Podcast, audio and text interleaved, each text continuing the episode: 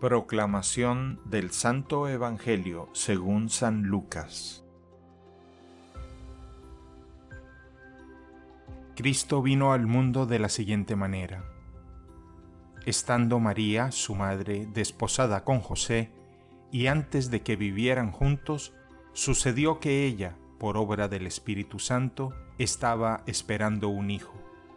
José, su esposo, que era un hombre justo, no queriendo ponerla en evidencia, pensó dejarla en secreto.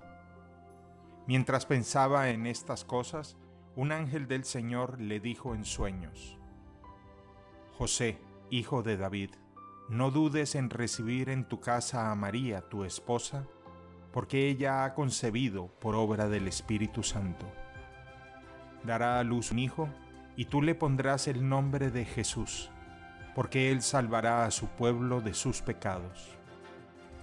Todo esto sucedió para que se cumpliera lo que había dicho el Señor por boca del profeta Isaías.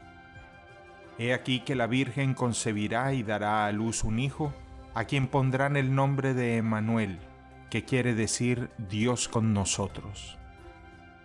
Cuando José despertó de aquel sueño, hizo lo que le había mandado el ángel del Señor y recibió a su esposa. Palabra del Señor.